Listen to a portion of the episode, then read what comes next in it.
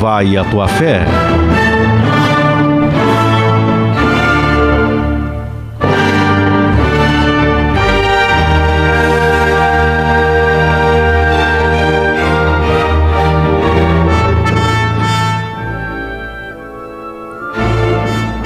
Até onde vai a tua fé, a nossa fé?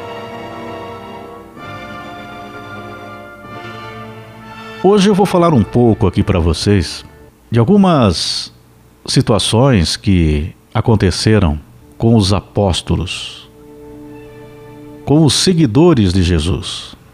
Mas esses acontecimentos não estão na Bíblia.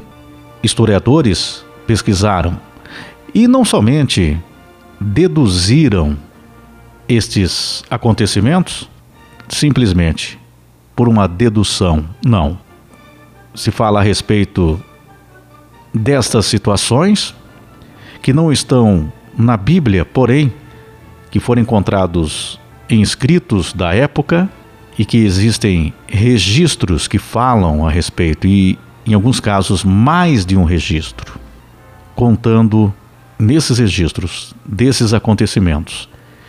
E que aqui trata exatamente da fé, do acreditar e ao mesmo tempo enfrentar os poderosos da época, mas não mudar o seu rumo, não mudar a sua opinião, não mudar a sua postura diante do que aconteceu desses seguidores de Jesus. Dos quatro grandes profetas do Antigo Testamento, um dos maiores é Isaías, que é conhecido como profeta da redenção ele falou da vinda do Salvador. E você sabe como morreu Isaías, pelo que contam os historiadores? Supõe-se que Manassés teria cerrado seu corpo ao meio. Teriam colocado ele dentro de um tronco de uma árvore e cerrado ao meio. Eu reforço aqui, nós estamos falando de história agora, para que você reflita sobre esta questão da nossa fé e dos questionamentos da nossa fé. João, por exemplo, foi jogado em um óleo quente. No caso de João, ele sobreviveu. Pedro, historiador Eusébio, cita que foi crucificado de cabeça para baixo, Pedro, porque ele não se considerava digno. Ele Olha só, porque ele não se considerava digno de morrer igual Jesus. Paulo foi decapitado. Ele foi perseguido por Nero, provavelmente no ano de 67 depois de Cristo em Roma. Várias situações sobre a sua morte inclusive chamam a atenção.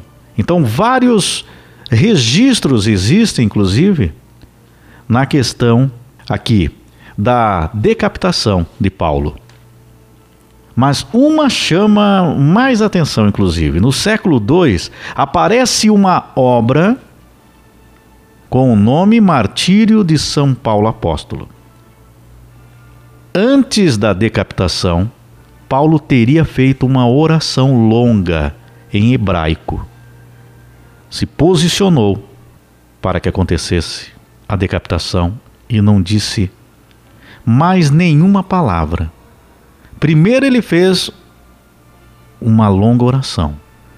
Depois, mesmo sem determinarem para que ele se posicionasse ali para a decapitação, ele mesmo se posicionou e não disse mais nada, nenhuma palavra. E nesta obra, porque é uma obra que foi encontrada, nesta obra, há uma citação, inclusive, que teria jorrado leite ao invés de sangue, e que os soldados correram para contar a Nero o acontecido. É uma obra. E esses fatos aqui, eles não estão na Bíblia, porém, os historiadores encontraram vários manuscritos, obras da época e que contam desta fé inabalável, como Isaías, como João, Pedro, como Paulo, como nós citamos aqui também. e tantos outros.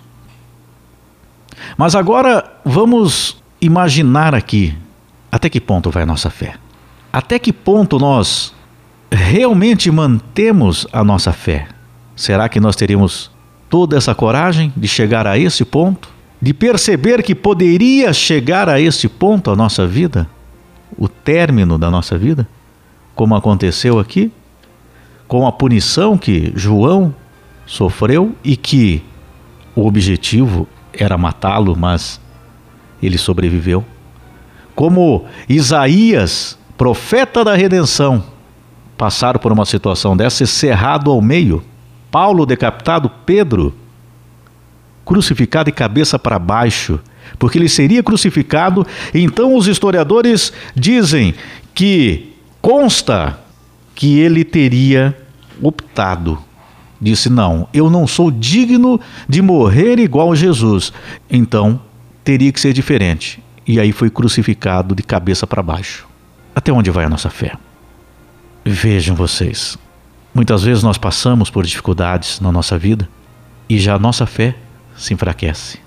Então aqui nós temos alguns exemplos, eles são exemplos pesados, na verdade, porém que levam todos nós a essa reflexão. Poxa, eu falo que eu tenho fé, mas até que ponto vai a minha fé? Será que eu realmente tenho essa fé tão grande? Quando acontece algo inesperado na nossa vida, nós já balançamos na nossa fé.